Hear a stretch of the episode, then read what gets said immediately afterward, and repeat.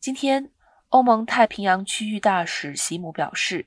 区域地缘战略竞争加剧之际，欧盟正通过经济联系核心的安全承诺，加强在太平洋的影响力。席姆访问新西兰期间表示，长期以来，太平洋岛国一直将欧盟视为发展伙伴，但欧盟也希望成为他们的经济与战略伙伴。席姆指出。欧盟已与多个太平洋岛国签署贸易伙伴协议，目前正在与东加谈判类似的协议，使其有更多的机会加入欧洲市场。